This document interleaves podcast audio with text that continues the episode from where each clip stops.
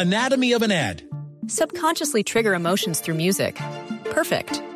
Define an opportunity. Imagine talking to millions of people across the U.S. like I am now. Identify a problem. Creating an audio ad is time consuming. Offer a solution. Utilize cutting edge AI. Imagine creating all that in under 30 seconds. Well, we did to create this ad. To learn more about AI in the audio industry, download the white paper from audiostack.ai. Boombox. Bueno, y cuéntenme una cosa, ¿y los adultos mayores no existen en este gobierno? Que finalmente la doctora Francia Márquez va a tener trabajo, porque no tiene nada que hacer distinto de decir barbaridad. No estoy muy seguro, se lo digo y no lo quiero decir de manera despectiva, que la vicepresidenta tenga los conocimientos necesarios para manejar este monstruo, porque va a ser un monstruo, va a ser enorme. Pues eso va a quedar, me temo yo, que va a quedar otro elefante ahí blanco de la burocracia para dar puestos y que de golpe no va a pasar absolutamente nada.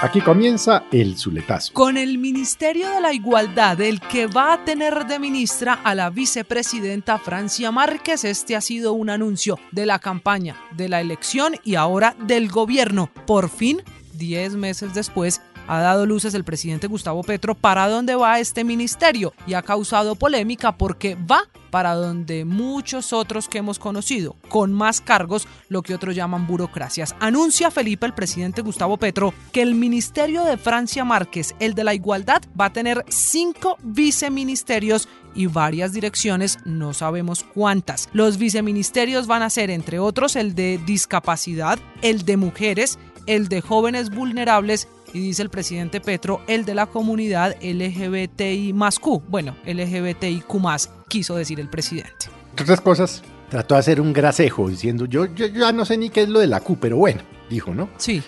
Bueno, y cuéntenme una cosa, ¿y los adultos mayores no existen en este gobierno? No están, por lo menos en lo que anuncia el presidente Gustavo Petro para el Ministerio de Francia Márquez, el de la Igualdad, no incluye a los viejos, a los adultos mayores. ¿Cómo es que a usted casi no le gusta?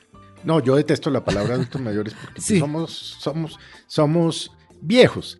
Pero mire, ahí hay varias cosas que celebrar. La primera, que finalmente la doctora Francia Márquez va a tener trabajo, porque no tiene nada que hacer distinto de decir barbaridades. Entonces celebremos que va a estar muy ocupada organizando el Ministerio de la Igualdad y poniéndolo a funcionar en estos temas que ciertamente pues, son incluyentes.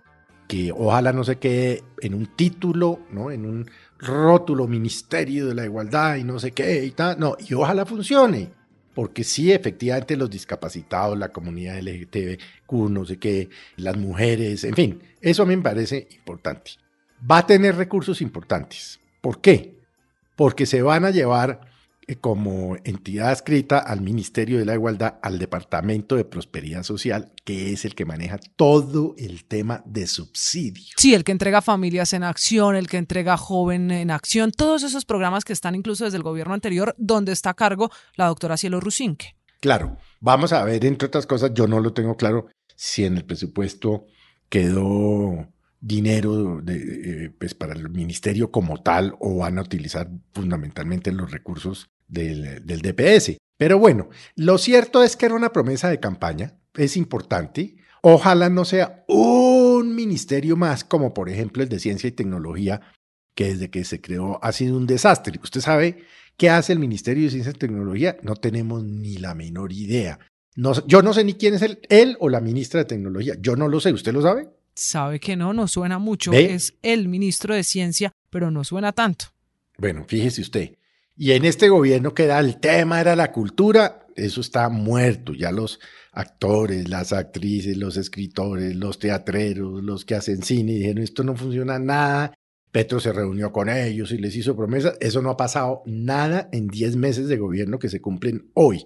Entonces, no vaya sea que el Ministerio de la Igualdad, que vuelvo y le digo, si funciona y funciona bien, es importante, acabe siendo simple y llanamente otra cosa burocrática, en donde se gaste plata innecesariamente, en donde se utilice para meter puestos a los parlamentarios o para nombrar toda la gente del pacto que todavía no han podido meter en puestos y tal. Pero bueno, celebremos que por lo menos eh, después de tantos meses de haberlo aprobado, por lo menos ya hay un anuncio. En la práctica, ¿cuándo será?